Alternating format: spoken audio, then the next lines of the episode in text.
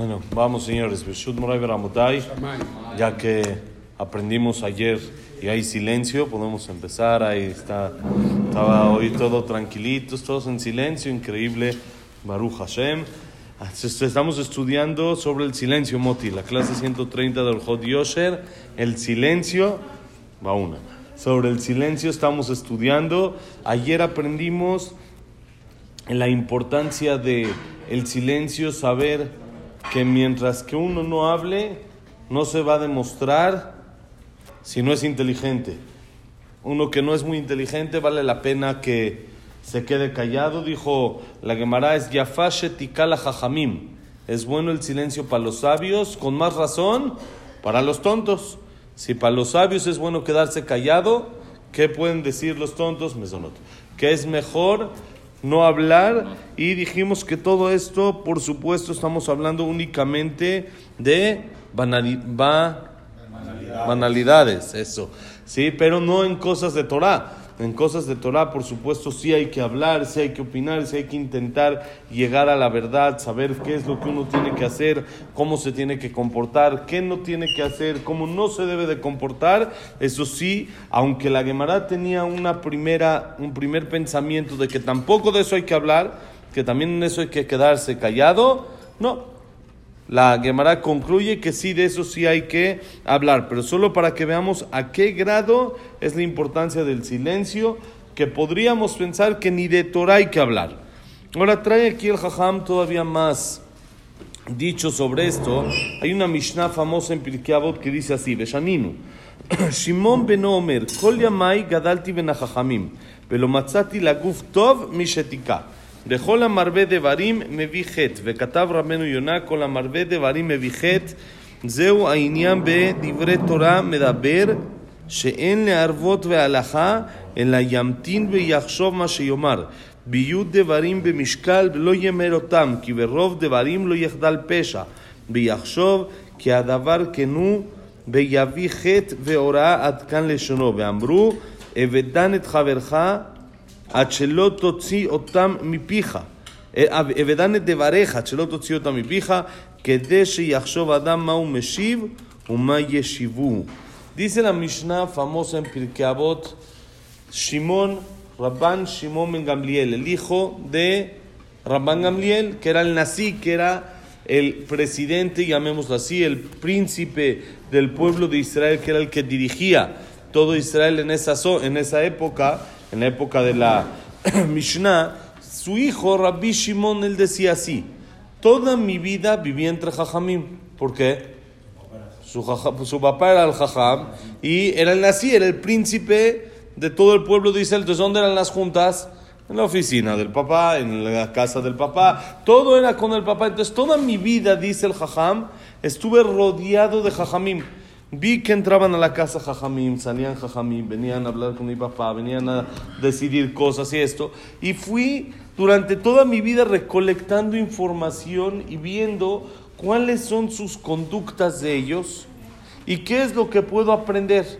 Y dice, no encontré nada mejor para el cuerpo que el silencio. No para el alma, no espiritualmente hablando, sino físicamente hablando. No encontré nada mejor que el silencio. Lo guf mishetika, que el silencio. El silencio, cuando una persona no habla, hace que se enoje de menos. Hace que tenga menos pleitos, claro. Hace que haya menos pleitos. Hace que haga menos corajes. Hace que la persona esté más tranquila. Cuando no, no saca todo lo que tiene, no provoca discusiones, entonces su, su corazón está en paz, está más tranquilo, está más relajado, no tiene enojo, no tiene furia, eso le hace bien a la salud del ser humano.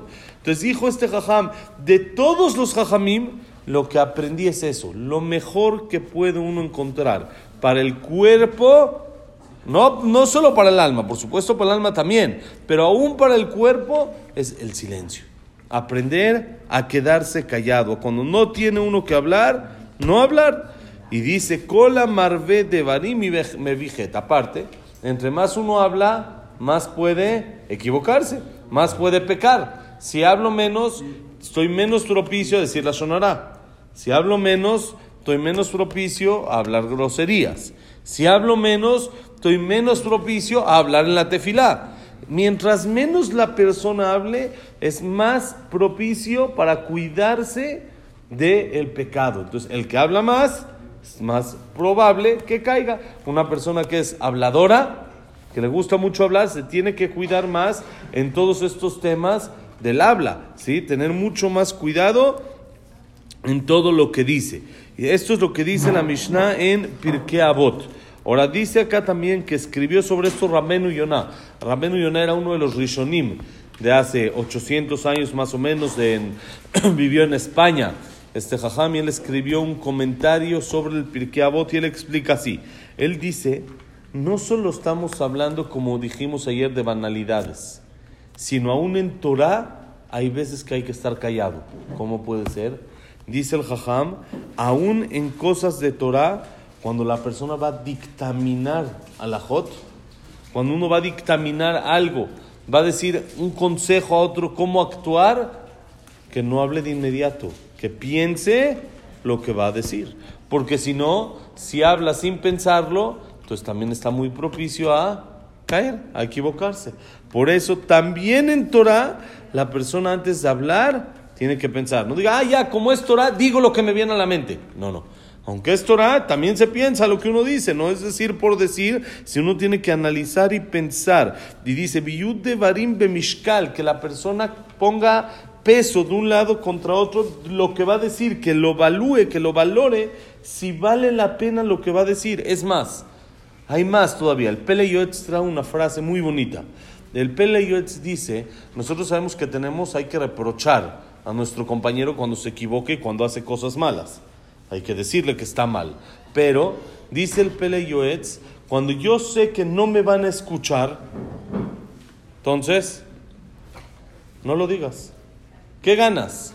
Miren qué frase bonita dice. Que Shem Shem mitzvah lomar davar anishma, kach mitzvah shelo lomar davar shelo nishma. Así como hay mitzvah de decir lo que te van a hacer caso y te van a escuchar, y estás cumpliendo la mitzvah de reprochar, y estás cumpliendo como debe de ser, ayudando al otro a mejorar, así hay mitzvah de no decir lo que no te van a escuchar. ¿Para qué? Entonces uno le pregunta muchas veces, ¿qué hago? ¿Así o así? La primera respuesta es, la primera la primer cosa que es, si te voy a decir lo que haces, ¿lo vas a hacer o no? O nada más así, nada más estás preguntando. ¿No? Entonces no, no tiene caso. ¿Para qué? ¿Para qué? ¿No? Una vez vino Rapin Hashranger aquí a México, el jajam de los taletotes, conocido. Jajam americano, ya Alaba Shalom ya falleció, que vivió más de 100 años, que tenía 70 taletot, 70 tzitziot. Era flaquito y se veía así gordo, gordo, pero tantos, tantos tzitziot que tenía. Falleció ya hace unos cuantos años. Era alguien muy grande. Era, hemos mencionado varias veces cosas de él aquí, que, que él decía, por ejemplo, él era americano Baal. ¿Qué es Baal? No era jajam toda su vida, sí cuidaba Shabbat y todo, pero él tenía mucha afición al béisbol. Al béisbol, ¿y a quién le iba? A los Yankees, por supuesto, estaban en Nueva York. Y él decía, tengan cuidado con sus hijos, decirles que vean deportes y que disfruten, pero no meterles tanto la afición. Hay gente que llora, ¿no? Casi, casi se rompe las ropas cuando pierde el equipo, hace cría, se, hace, se pone de abelut por el equipo. Él dice, tengan cuidado, porque les dijo, yo les digo por experiencia, por experiencia, a mí me siguen diciendo que Yankees perdió, me, me duele un poquito. ¿Cómo? Un jajama ese, no, al jajam. No. Yo, yo, no le voy a Yankees jajam, si no ya no, no me dejarían dar clases. Entonces, el jajam dice, todavía me duele un poquito con todo y el nivel tan grande del jajam. el jajam enorme y le duele todavía que Yankees sería uno diría, ya, ya no es, pero cuando uno lo tiene tan adentro, entonces él decía, no, no tanto, vale la pena, disfrútenlo y todo, pero no, no hay que hacer eh, romperse las ropas y luto cada vez y traja mi y más. Cuando uno le va a equipos malos, que es muy propicio que esté escuchando eso, pues qué caso, ¿para qué uno se mete en problemas tan seguidos? Todavía uno tiene posibilidades, dice, bueno, ok, pero cuando uno igual ya dice, 30 años está esperando que da las ganas, siguen esperando y siguen esperando, y cada año es otra decepción, ¿para qué sufrir? Entonces ya, ah, está bonito, lo veo un ratito, pero ¿qué, qué, qué caso tiene de que uno se ponga de malas 30 años de la vida? ¿Qué, qué chiste tiene? Sí, sí, bueno, Cruz Azul ya les ayudó un poquito ahorita últimamente, ¿no? Pero... Dale, sí, estoy diciendo que sí. Dallas y ya, bueno, si ya uno va a un equipo bueno, está bien, ya va a sufrir una vez, pero estar sufriendo cada año no, no tiene caso. Entonces él así decía. Él cuando cumplió 100 años, le hicieron una fiesta. Sus alumnos de 100 años, y él, eh, Rapin y él, él, les decía, dicen cuenta que decía Kinderlach, les decía niños. Niños, ¿a qué niños estaba hablando? Niños de 80 años. A niños eran sus alumnos, tenían 80, 70 años. Niños, niños, aprendan. Entonces él, cuando vino aquí a México, entonces creo que me parece que Jajam Shueke le preguntó que por qué se pone tantos taletot. ¿Para qué se pone tantos? Le dijo el Jajam, si te explico, ¿te los pones? Tienes que comprometerte. Si te explico, ¿te los pones? Te explico. Dijo, no, Jajam, entonces no te explico. Entonces no te explico. Te quiere decir, así como hay mitzvah de decir lo que uno piensa que le van a escuchar, también hay mitzvah de no decir lo que piensa que no lo van a escuchar. ¿Para qué le digo? Si igual no se los va a poner. Ahorita lo voy a explicar. Una hora, por qué el talet de esta manera y por qué el otro. Y según esta opinión y según otra opinión. Y una hora y a fin de cuentas quedó solo como información. Y no funcionó y no hizo el efecto necesario lo que tendría que hacer. Entonces dice el jajam, ¿para qué te explico? Así como hay mitzvah de decir lo que me van a hacer caso, hay mitzvah de no decir lo que no me van a hacer caso. Entonces, esa es parte del silencio. El silencio que tú no tienes que aprender, aún en Torah hay veces, dice Rabenu Yonah, cuando uno va a dictaminar o va a decir un alajá o le preguntan, porque todos de repente somos jajamim, ¿no? Porque los que venimos Baruch Hashem aquí al Knis, luego le tenemos a alguien de familia que dice, pues, ¿quién lo va al CNIS y esto? Y de repente ya nos pregunta, ¿y cómo es esto? ¿Y cómo es el otro? ¿Y cómo es el otro? Y uno, pues dice, yo soy el que voy al CNIS, yo soy el que más o menos estoy cerca y contesto. No, uno tiene que pensar y si no sabes decir, no sé, te investigo y te aviso, no pasa nada. Si esa es parte del silencio que aprendió el hijo de Rabban Gamliel, que dice, toda mi vida viví entre, jajamim y no aprendí nada mejor para el cuerpo que el silencio, ya que todo el que habla de más se equivoca, puede provocar pecados. Y dice el Midrash en Kalar Rabbati, Piensa y juzga tus palabras antes de decirlas, antes de sacarlas de la boca. ¿Por qué? Como dijimos, dijimos ayer, cuando ya las sacaste, ya no hay manera de que regresen. Ya no hay reversible. Ya aunque dijimos, uno dice, hatati, abiti, pashati. Me equivoqué, la regué, dije mal. A ver, pregúntenle a la señora cuántos años después se sigue acordando lo que le dijeron el tercer día después de la boda que una que le dijiste que no, acomódate el cuello por el vestido, por cualquier cosa, ¿cuánto? 50 años y sigue, la señora lo puede seguir cantando y no solo la señora, también nosotros hay veces nos guardamos también nuestras cositas y seguimos cantando, ¿por qué?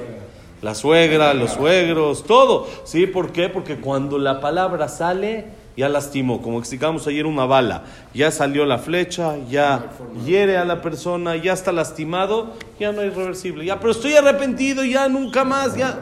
No hay. Cuando la persona ya lo sacó, ya se fue, ya no hay manera de echarlo para atrás. Son como navajas, no, son peor que navajas. La cámara dice es peor lo que la persona hace con la boca que lo que puede hacer con un arma. ¿sí? Con un arma puede llegar a lastimar en ese momento o puede llegar a lastimar de alguna manera y tal vez acabar con la vida de alguien, pero la palabra le sigue afectando a la persona que la escuchó después de años y sigue pegando y molestando. Hoy en día también aplican. Aplica más todavía. Los mensajes, uno dice, reenvío lo que me envió y esto, y es un chiste sobre alguien, y yo solo lo reenvié. Y en el mensaje es parte del silencio más grande que hay que tener. Hoy en día el silencio todo es en la máquina. Todo es Twitter, todo es Facebook, no sé cómo se llaman todas las demás. Eso es todo. En los grupos del WhatsApp, eso yo les digo, yo personal no tengo ni un grupo más que grupos de Shurim. Que no se puede mandar nada más que grupos de Shurim. No hay que grupos de la familia, que está muy bonito, pero hay que tener cuidado con lo que uno manda muchas veces se mandan burlas de los demás, se mandan cosas de los demás. Entonces, si uno sí está en grupos y sí tiene grupos, qué bueno, pero que sean grupos positivos, no nomás grupos de chistes y de a ver de quién me burlo y a ver de quién, a quién le falta el respeto. Tenemos... Eh, tenemos todavía 10, ¿no? ¿Alguien se tiene que ir? ¿Si tienes que ir o seguimos? Decimos Kadish ahorita seguimos. Ok, otra cosa también importante, ya que mencionó Jaco el tema de los mensajes y esto, ah, es muy común y últimamente cada vez la gente le gusta más los temas de las tandas y juntarse con los amigos y esto y a platicar y es bonito, una convivencia bonita. Y aquí, ¿qué vamos a hacer con el tema de la shtika? Imagínense, hacemos una tanda y todos llegan, se sientan en la mesa y nada más a comer y nadie puede hablar y nadie puede decir nada. Entonces, ¿qué vamos a hacer con el tema este, Moti? ¿Qué vamos a hacer con el silencio?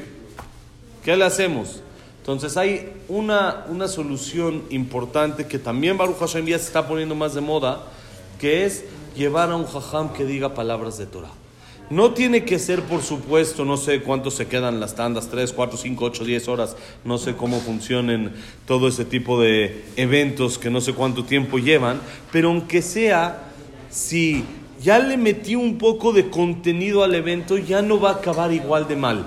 Ya no va a acabar con puro la sonará, ya no va a acabar con nada más burlas de los demás, ya va a acabar con un poco de contenido y la plática se va, se va a hacer más sana y más amena para todos. Porque muchas veces uno dice, sí, la pasé padrísimo, pero ¿por qué? Porque me botaneé todo el de al lado, lo hicieron pomada, jacito, uno lo pasó padrísimo, pero el otro en su vida vuelve a pisar este lugar porque ya lo hicieron sentir tan mal que ya no quiere saber nada de esto. Entonces, sí, vale, vale, es, es, es eh, correcto, es bueno la convivencia, pero saber cómo llevarla, hacerla con el silencio, como debe de ser. Silencio no nos referimos no hablar nada, si fuera posible que mejor, pero por supuesto que no es ese nuestro nivel ni mucho menos, pero sí buscar, revisar lo que hablo, que los temas que se hablen sean constructivos, sean bonitos, no sea de burlas o de eh, eh, cosas de que no van o que son en contra de nuestra Torah, en contra de la halajá, sino cosas correctas y cuando uno lleva un jajam a un lugar así y le pide que dé una clase media hora, hora,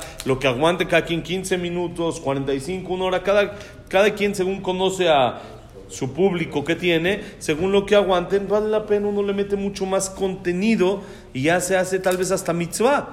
¿sí? en vez de que sea pura cosa indebida. Y esa es parte de la shtika, del silencio que uno aprende que de no hablar cuando no debe de hablar. ¿ok? Ahora dice, de arroz katab de bareja de mosnet tishkol, viakal beeneja הוצאת ממונך מהוצאת דבריך. ואמרו, אשרי ששומע ושותק, ניצול ממאה צרות. Hay un libro que se llama Orjot Haim Learosh.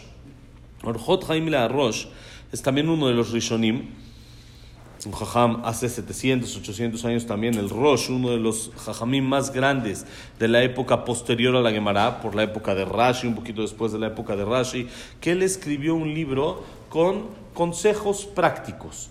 Son, es un libro con consejos chiquitos, párrafos chiquitos, que ahí escribe consejos, frases, dichos muy prácticos y muy así eh, directos, actuales, así directo para, para aplicar, que vale mucho la pena en alguna ocasión leerlo. Él dice algo muy bonito, él dice ahí que sea más fácil para ti gastar tu dinero que gastar tus palabras.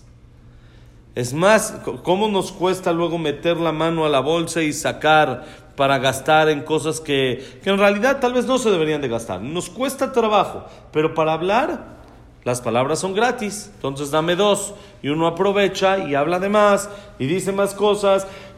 dice el Rosh que te cueste más trabajo sacar palabras que sacar dinero. ¿Por qué?